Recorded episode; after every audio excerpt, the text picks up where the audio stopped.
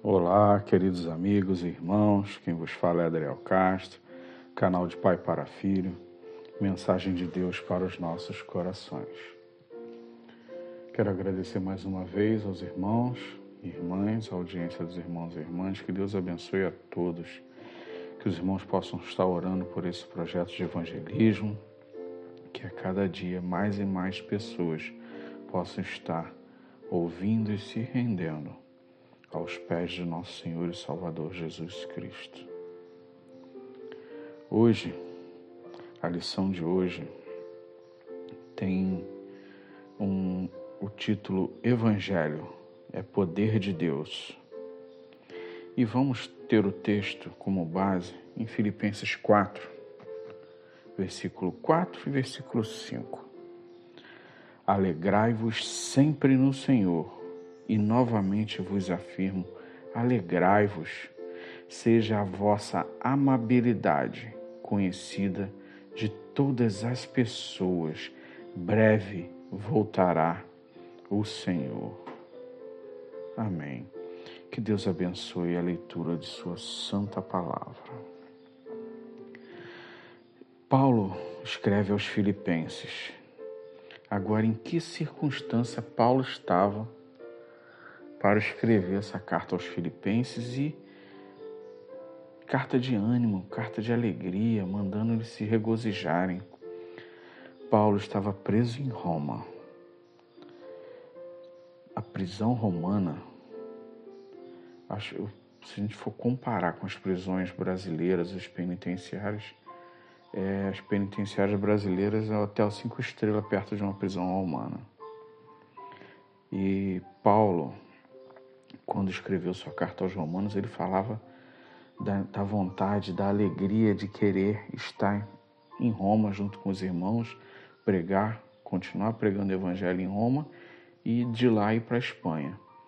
Mas ele sempre, na, na carta aos Romanos, ele coloca que sempre foi impedido pelo Espírito Santo, entendia isso, que não era o momento dele ir. E Paulo chega a Roma preso, Paulo era para murmurar, ficar triste. Poxa, queria tá tanto ter vindo antes e agora eu chego aqui preso, encarcerado. Paulo estava ali, preso, guardado pela principal guarda do imperador. Os pretorianos ali guardavam Paulo ali. E Paulo sabe o que, que fez? Aproveitou esse momento para duas coisas: escrever cartas às igrejas, como essa Filipenses, aos Filipenses, e cartas de ânimo, de alegria, de regozijo. E Paulo viu uma porta aberta, porta para pregar o evangelho. Sabe por quê? Porque Paulo aproveitou para pregar para os guardas, para toda a guarda romana e em pouco tempo, Paulo já havia pregado para quase todos naquele palácio. Todos já ouviam o evangelho, porque os guardas que estavam se convertendo faziam, Paulo estavam fazendo discípulos, plantadores de igrejas, porque ali eles estavam continuando e dentro do próprio palácio eles estavam pregando o evangelho para outras pessoas. Tanto que Paulo, no versículo da mesmo, mesmo capítulo 4, vamos lá no versículo 22, quando Paulo termina suas saudações, o que ele diz. Vamos no 21. Saudai a todos os santos em Cristo Jesus. Os irmãos que estão comigo igualmente vos saúdam. Todos os santos vos cumprimentam, especialmente o que estão no palácio de César. Glória a Deus. Isso mostra que o Evangelho é poder de Deus para a salvação de todo aquele que crê. Não tem quem pare. Nero prende Paulo, achando que com isso ia dar um basta na pregação do Evangelho, na pregação de Cristo ressuscitado. Mas ele leva para dentro do seu palácio, depois de Jesus Cristo, o maior plantador de igreja que já teve. E Paulo, com todo força. Não murmurou, não reclamou por estar preso, mas viu uma porta aberta. Como ele sempre menciona em várias cartas, ele sempre viu uma porta aberta para a pregação do Evangelho. E ali, dentro do palácio, Nero, Nero prende Paulo. Paulo, dentro do palácio, prega o Evangelho de Jesus Cristo. E muitos, dentro do palácio, se convertem. E ele faz questão de deixar claro nesse, capítulo, nesse versículo 22. Glória a Deus, meus irmãos, meus irmãos.